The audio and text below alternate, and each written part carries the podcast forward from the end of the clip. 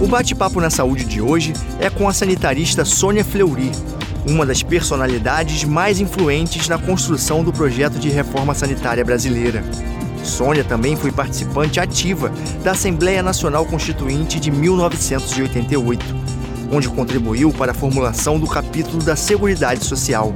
O bate-papo na saúde está começando.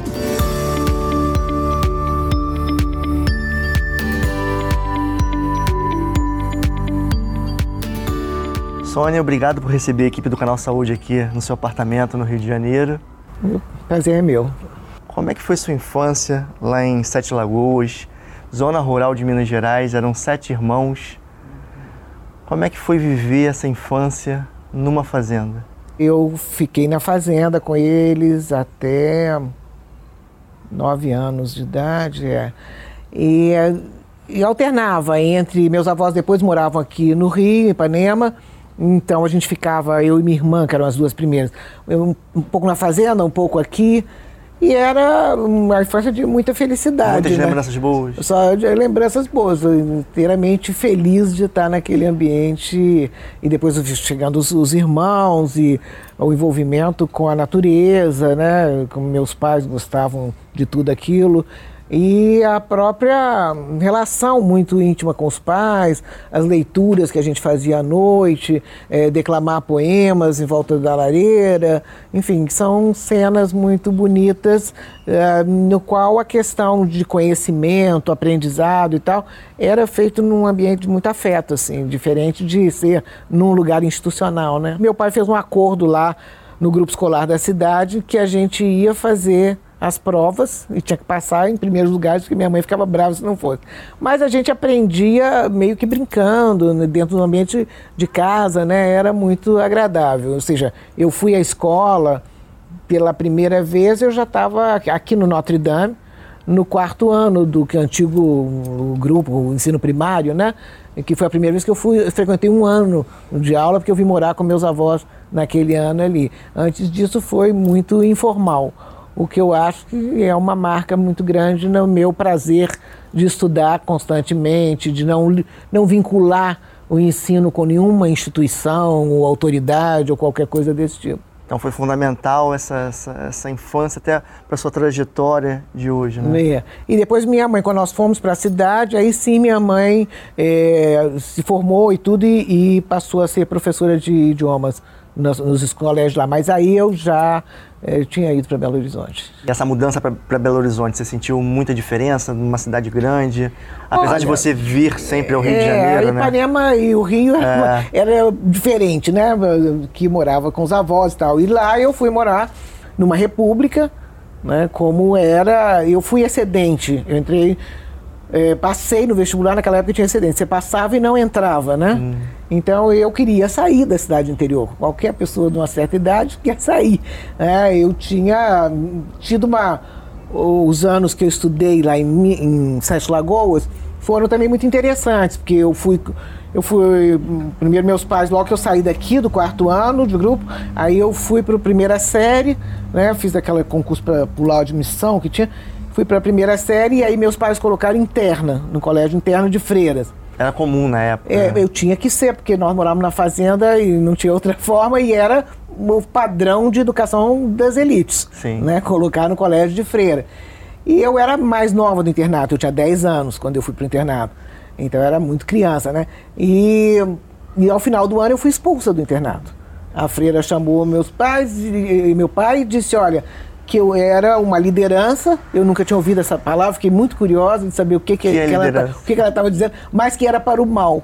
Quando eu saí desse colégio de freira, na quarta série do, do ginásio, eu quis ir fazer o científico. E o científico era no colégio masculino, que o homem é que fazia uh, ciências exatas ou o que seja. Então era dentro do colégio o de comum padres. era a mulher fazer o normal. O né? normal ou o clássico, que lá nem tinha clássico. Então hum. eu não queria fazer o normal, eu fui fazer o científico e aí nós fomos. É, o colégio era obrigado a aceitar mulheres por ser o único colégio científico da região. Então tinha 500 homens, mais ou menos isso, né, que desde o princípio até lá, e tinha cinco meninas. cinco mulheres só que queriam estudar. E elas ficavam assim, reservadas, ficavam perto da secretaria, perto lá onde ficava o padre e o diretor, no recreio e tal. E eu resolvi entrar na, na, na farra dos meninos, né? Então me tornei é, uma grande liderança do colégio. eu fui presidente do, do centro acadêmico lá da, e dava chute inicial, no, no, enfim. É, e nós fizemos a primeira é, passeata de Sete Lagoas. Ali é. já começou a militância, né? E começou com 16 anos, né? Você, naquela época, já tinha essa preocupação com o social? Como é que nasceu isso ah, em você? E, e meus pais tinham essas contradições, né? Como ninguém é de uma coisa só. Meu pai é, participava das elites, meu avô tinha sido um uh, dono de terra, de gado e de gente, esse tipo de coisa. Mas ele era um democrata na postura dele. A minha mãe era uma pessoa extremamente envolvida com questão social, ela achava inadmissível a forma com que nas fazendas tratavam as pessoas negras, ex-escravos e tudo mais. Ela estava sempre reclamando de se ela era uma pessoa urbana, tinha ido para o meio rural e achava aquelas coisas muito tradicionais inadmissíveis e tal. Então nós fomos muito educados dentro dessa ideia de participar, ajudar, enfim, né? E a faculdade de psicologia por que, que você decidiu estudar psicologia? A faculdade de psicologia não me interessou em nada, praticamente. É, mas ali eu descobri a coisa que foi mais importante na minha formação, que foi o chamado setor de psicologia social, que juntava pessoas da psicologia e da sociologia, além de outras disciplinas, às vezes arquitetos, matemáticos, seja, e pensava questões ligadas à, à, sociedade, né, do ponto de vista da psicologia, é da psicologia social. É, sob a liderança do professor Célio Garcia. Ele tinha um contato muito forte com os franceses, ou seja, todo ano ele trazia um francês para trabalhar com a gente. E aí veio Foucault, veio lá passado. Tudo isso a gente trabalhou com todos eles e, e também alguns foram morar em Paris, fazer cursos lá e tal, por essa relação. E o Célio era realmente, e é até hoje, uma pessoa inovador, porque a gente assumiu desde o princípio coisas que era uma transgressão, não era disciplinar, a gente é, trabalhava com pessoas de outras disciplinas completamente diferentes da nossa, participei, eu era uma menina, estava no terceiro ano, e a gente ganhou um concurso internacional junto com os arquitetos, porque nós fizemos o, a programação arquitetônica do campus é, da, da UFMG né, usando recursos da psicologia social, de redes de relacionamento, enquanto os arquitetos desenhavam a coisa e tal. Então, o Célio nos dava essa possibilidade muito grande de trabalho. E aí, na própria UFMG, você se formou e começou a dar aula, a trabalhar na UFMG? É, eu dei aula desde, desde sempre. eu dei aula desde o terceiro ano da faculdade, eu já, já dava aula, quarto, quinto ano que, que era, eu dei aula o tempo todo e depois já como professora, né, concursada e tal, comecei a dar, e dei aula lá até 72, quando eu vim para o Rio fazer o mestrado aqui. Então a vinda para o Rio foi por conta de um, de um mestrado? Mais ou menos. Eu estava também afim de, de, do meu ex-marido. Então, as coisas nunca são assim tão certinho é. na vida, né? Então, juntando as coisas que eu tinha uma, uma relação muito forte com o Rio de Janeiro e gostava como cidade do Rio muito ah, eu tinha é, conhecido o Júlio, que foi pai da minha filha, que morava aqui. E eu falei, vou fazer sociologia, vou procurar um outro caminho e fazer sociologia, sempre buscando uma dimensão social, né, da, da, da das, das, humanas, né, e vou fazer sociologia no Rio, juntar todas as coisas, pedir uma licença na universidade e vim fazer aqui. Então a sociologia foi, era o caminho natural para você, né, e depois veio a ciência política. É, mas antes disso veio o sanitarismo. Antes porque, da ciência política, o sanitarismo. É, porque eu estava é, fazendo sociologia e uma das disciplinas era sobre instituições. Eu tinha uma larga é, tradição e experiência em análise institucional, que era a base do trabalho nosso na psicologia social. E aí fui fazer essa disciplina de instituições e a professora, é, aqui no UPERJ, né, um, propôs que a gente fizesse um, um, uma, uma, observação, um estágio dentro de uma instituição né, para eh, trabalhar e depois apresentar no final do curso. Então, como eu era psicóloga, eu consegui ser um estágio de psicologia no Hospital Psiquiátrico do Pedro Ernesto. Lá eu soube que existia um negócio que era o Instituto de Medicina Social. e que tinha as coisas que eu gostaria de estudar. Porque tinha uma pessoa que faz, trabalhava lá e fazia estágio também, que é, fazia o mestrado na medicina social. E aí eu fui fazer o mestrado na medicina social. E fiquei, fiz o mestrado, e, como uh, várias disciplinas valeram para o meu mestrado de sociologia, algumas que era possível, e mas aí eu já gostei daquilo. E aí você percebeu que a saúde era o caminho para o bem-estar social? Veja só, é, para a inclusão. É, é, eu acho que a, a ideia da saúde era o, a, a forma de abordagem da saúde era o que eu queria trabalhar né? porque você estudava dentro de uma perspectiva histórico-estrutural, marxista, incluindo também Foucault.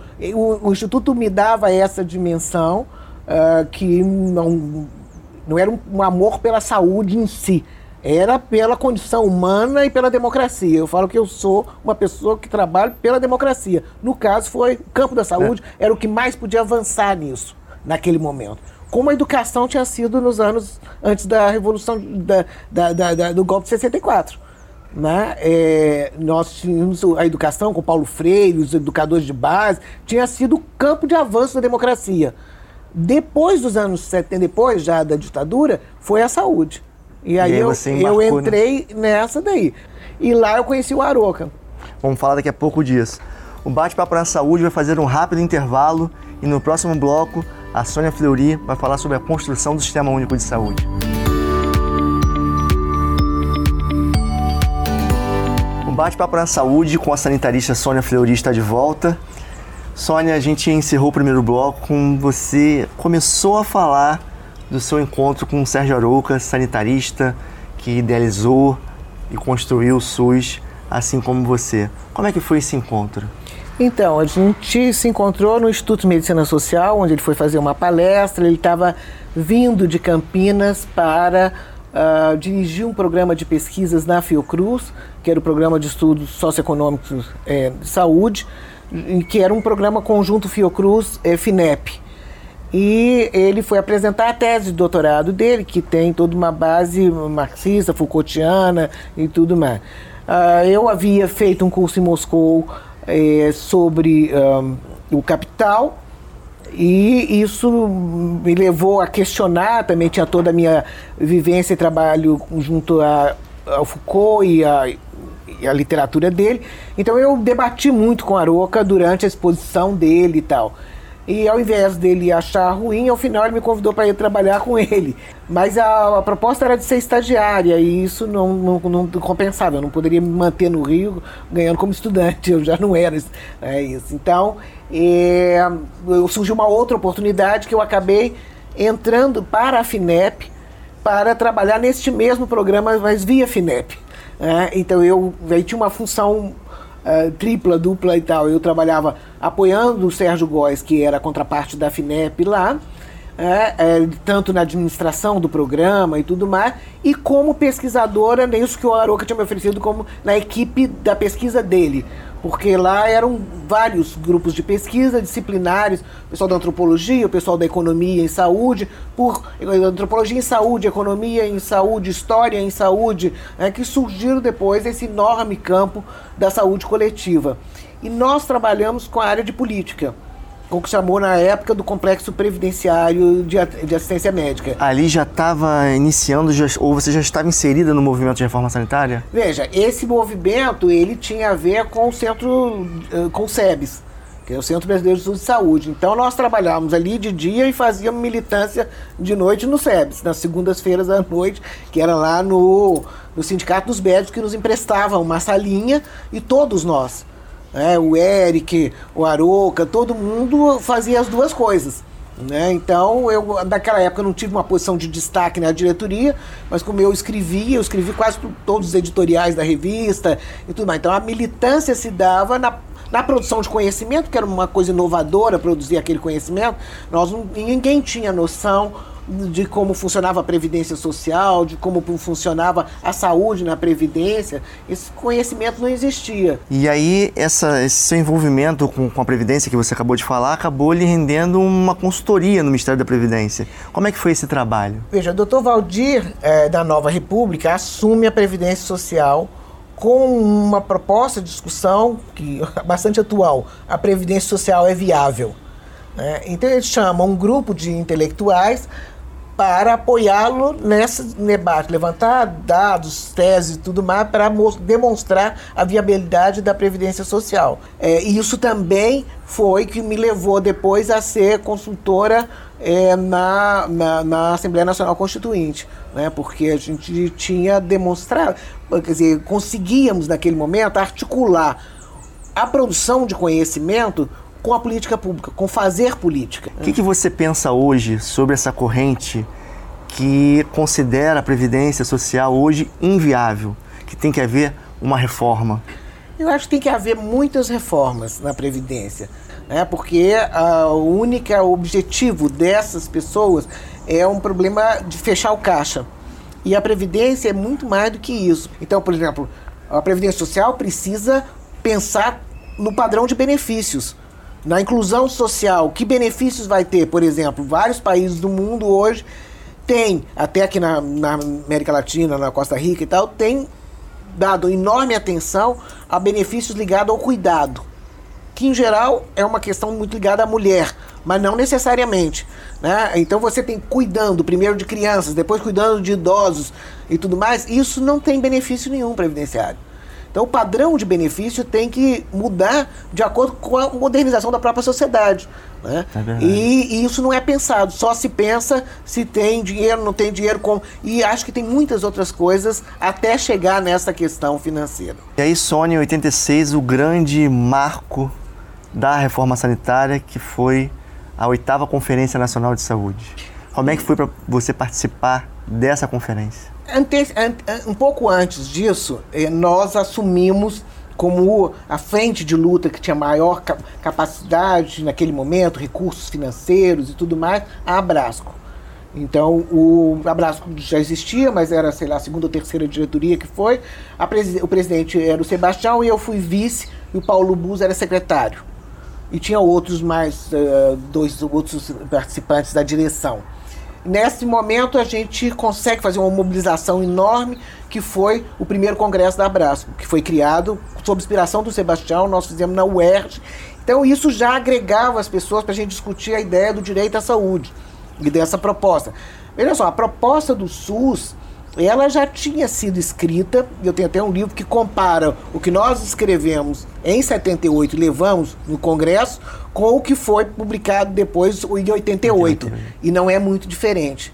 E isso foi escrito inicialmente por três professores da, do Instituto de Medicina Social e depois assumido pelo SEBS. E aí ganha um papel de ator político que vai pela primeira vez nós vamos ao Congresso apresentar isso. Vários sanitaristas, o Aru, o Mária Milton, enfim, Márcio Almeida, eu, todo mundo fomos lá debater pela primeira vez com as pessoas que pensavam diferente da gente, com os donos de empresa, donos de hospital, e eles viviam nas tetas do Estado. Então a única coisa que eles queriam era que nada mudasse. Que a Previdência continuasse só comprando coisa deles, que continuasse tudo uhum. igual. Então eles não tinham um projeto. E aí a, a, a, Comissão de Política da Abrasco faz um, um, um, trabalho que era pelo direito universal à saúde, é, que foi uh, preparatório da oitava conferência, que foi discutido no Brasil inteiro. Então nós ficamos igual caixeiro viajante mesmo, andando e discutindo isso com movimentos de moradores, com movimentos de bairro, com intelectuais, com todo mundo. Então houve uma mobilização muito grande para se chegar à oitava, muito grande, que o Brasil não tinha assistido antes, né? Mas isso foi preparado durante, eh, sabe, 10 anos antes, 15 anos antes, estava se preparando tudo isso. E vocês conseguiram estampar na Constituição exatamente o SUS que vocês idealizaram? Não. Por exemplo, questões como saúde do trabalhador, que unia o empresariado inteiro, não só o da saúde, mas todo o empresariado, era contra você introduzir políticas muito claras na, na Constituição de saúde do trabalhador. Não entrou. Controle de medicamentos Também não, não entrou absolutamente nada, porque as multinacionais mandavam só um telegrama lá para o relator Bernardo Cabral e ele jogou o nosso texto fora daquela parte, ele disse que, que aquilo não fazia sentido pelo telegrama que ele recebeu da Abifarma. E o setor privado? Pois é, o setor privado eu acho que ele era frágil. E nós, naquele momento, avançamos porque eles não tinham um projeto nem uma capacidade de organização. Eles começam a se dar conta como eles têm um projeto hoje. Hoje eles têm um projeto, que é unificar o público ou o privado, acabar com o SUS e criar o Sistema Nacional de Saúde. saúde. Eles têm um projeto, talvez a gente esteja na defensiva só tentando segurar o SUS, mas lá era o inverso. Eles queriam segurar o que estava é, e não tinham projeto nenhum. E é bom ter um projeto para poder fazer as coisas avançarem. No meio dessa turbulência toda, você também era mãe. Você conseguia dar conta da, da família? Do... É, nessa história toda eu separei. Movimento sanitário. Né? movimento, é, é, bem, a vida vai, segue, né? É, minha filha ia nos lugares comigo, assim. Eu a protegia, por exemplo, tem uma foto dela cinco anos, numa passeata que naquela época podia dar problema. Era, era uma manifestação, acho que era do Brizola, sei lá. A gente lá no, no Amarelinho, lá em cima. E, e sua tal. filha com você, é, né? É, minha filha comigo. Então, ela, ela teve sempre as duas orientações políticas do pai e minha, que não são as mesmas, então ela sempre definiu o caminho dela da forma que ela quis, né? Como é que você vê hoje essa nova geração de defensores do SUS, de militância? É tão forte quanto daquela época? Como é que você enxerga esse, esse movimento hoje? Olha, eu, há alguns anos atrás, nós fizemos a refundação do SEBS né, o Centro Brasileiro de Estudo de Saúde, ele estava morrendo, meio que acabando, a revista eh, também com dificuldades financeiras e tudo mais.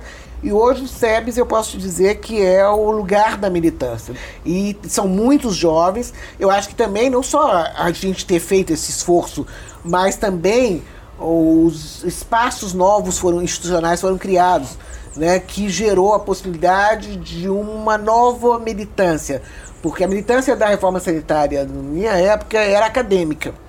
Né? É, nós éramos todos ligados às instituições acadêmicas.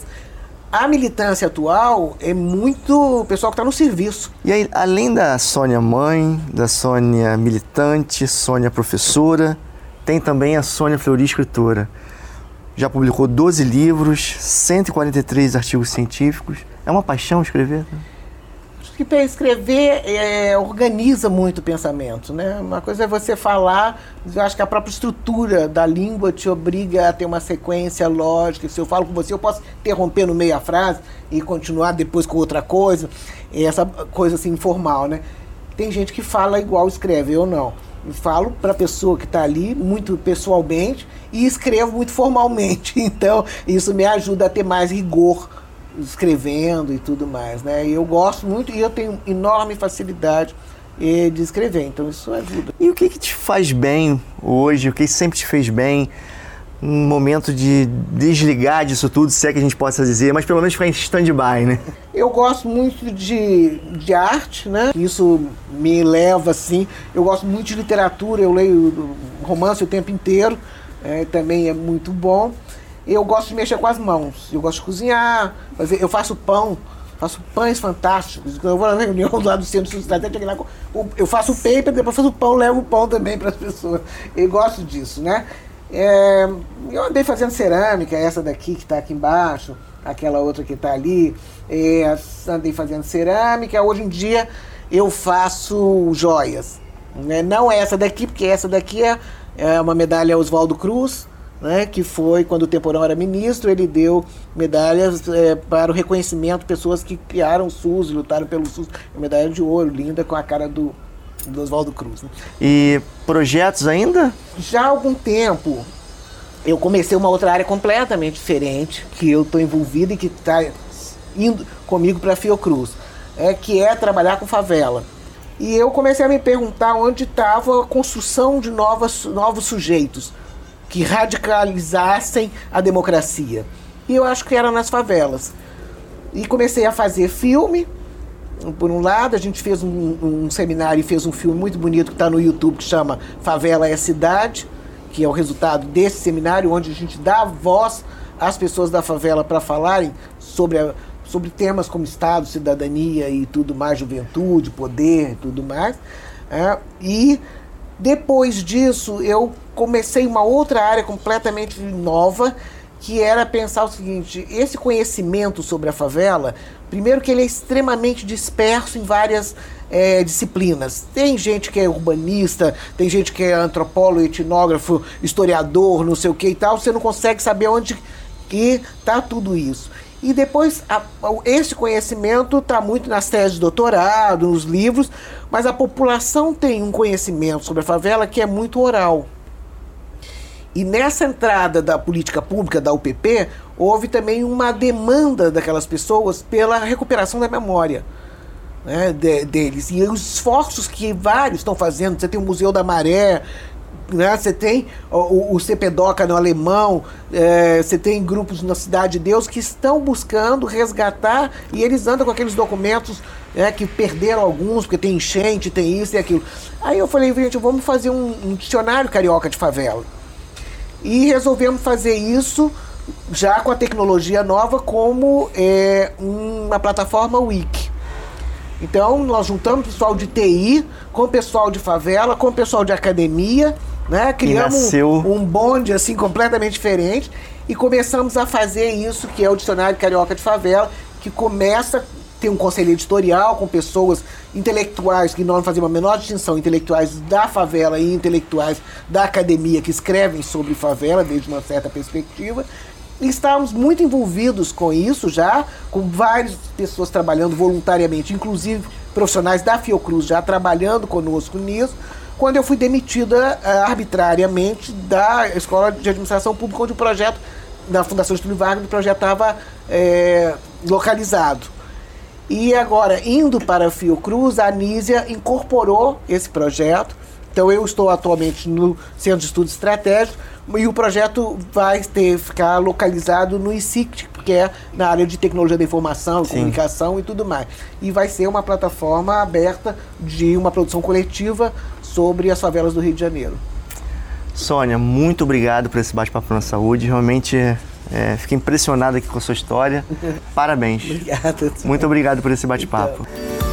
O Bate-Papo na Saúde vai ficar por aqui e a gente se vê no próximo programa, sempre com um assunto que contribui para a efetivação do Sistema Único de Saúde. Até lá!